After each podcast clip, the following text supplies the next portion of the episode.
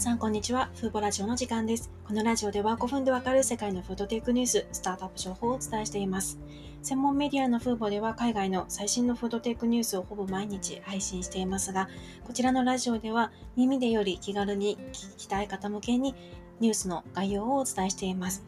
今日ご紹介するのは、中国の植物肉企業とアメリカの培養肉企業が提携をしたという最新のニュースです。中国の植物肉企業ヒーローテインという企業なんですけれども、もともとヒーロープロテインという会社で知られていた会社です。この2社が培養肉と植物肉をブレンドしたハイブリッド肉の共同開発、そして中国への導入で協力することを発表しました。このニュース、驚きました。あの、ヒーロープロテインという会社は、知っていたんですけれども、まさかアメリカのバイオ肉企業ミッションバーンズという会社と戦略的パートナーシップを締結するとは思いませんでしたので、意外な組み合わせだなと驚いた次第です。あとですね、あの、培養肉企業の中では、もともと自社で植物ベースのタンパク質と培養肉をブレンドして開発している企業が何社かあるんですよね。あの、シンガポールで最初に培養肉を販売したイートジャスト社も一部植物ベースののタンパク質を組み込んでいますし、あとイスラエルで有名なフューチャーミートという会社もハイブリッド肉の開発をしています。ただ私が知る限りですけれども、2社別々の企業がそれぞれの植物肉のブレンドをするというのはまだまだ数が少ないので驚きました。そして中国、その相手が中国企業だったというのも驚いたポイントです。ヒーローテインという会社は中国を拠点に植物ベースの代替肉を展開していまして、2002年の設立とまだ最近できたばかりの会社です。中国の外食産業で代替豚肉や代替牛肉を販売してきました。一方、ミッションバーンズは2018年に設立されたシリコンバレーを拠点とするスタートアップ企業で、今年の4月にはシリーズ A で約26億円を調達していました。現在、サンフランシスコに実証プラントの建設を進めています。現在市場に出ている植物肉の原料って大豆やエンドウ豆、小麦などいろいろありますが、やはり風味が本物の動物肉に及ばないという欠点が指摘されています。そこで既存の植物肉をさらに本物に近づける、アップデートさせるために不可欠だとされるのが、こうした細胞培養によって作られた油脂なんですよね。で、この油脂というのは細胞を培養して作られているので、本物の油脂と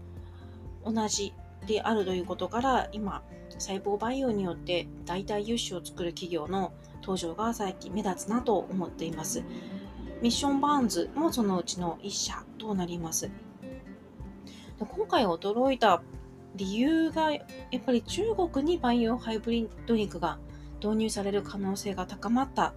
という点ですね。もう一つは培養肉と植物肉のハイブリッド肉、異なる会社が共用して、それがいよいよ市販化に近づいてくるというところも驚きポイントだったんですけど、中国市場へ培養肉、培養ハイブリッド肉が導入されるかもしれないって言ったとニュースの方が私にとって驚きでした。で、今回のその提携企業であるミッションバーンズは4月の資金調達の時に自社の脂肪、培養脂肪をまず植物肉に組み込むものとして商用化すると発表していたんですよね。でその当時はその対象国がどこになるかというのは確か言及されていなかったと思うんですけど、まさか中国市場だったというのがやっぱり驚きですね。ただ中国ではまだ培養肉の販売は許可されていませんので、ミッションバーンズの培養脂肪、培養油脂を組み込んだお肉が販売されるには中国当局の販売許可を取得する必要があります。今回のニュースでは具体的にいつになるのかという点については触れられていませんでしたが、ヒーローヒーロー店員が中国でもしかしたら最初に培養肉を組み込んだ代替肉を開発あの販売する企業になるかもしれないですよね。中国には今のところ確か3社培養肉を開発する企業がありますが最近の動向ではまだまあ、今、パッと思い出せないですけど、あのなちょすぐにもう市場投入するタイミングではなかったと思います。で、最近ではこうした、あの、スタートアップ同士のが提携する事例ですとか、あとスタートアップと大手が提携する事例が目立ってきているなと思います。似たような事例ですと、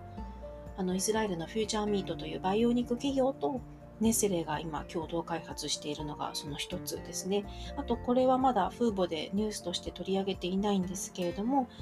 別の微生物を活用して代替脂肪を開発する企業とオーストラリアの培養肉企業が提携を発表していますので、こうしたスタートアップ同士による提携っていうのが今後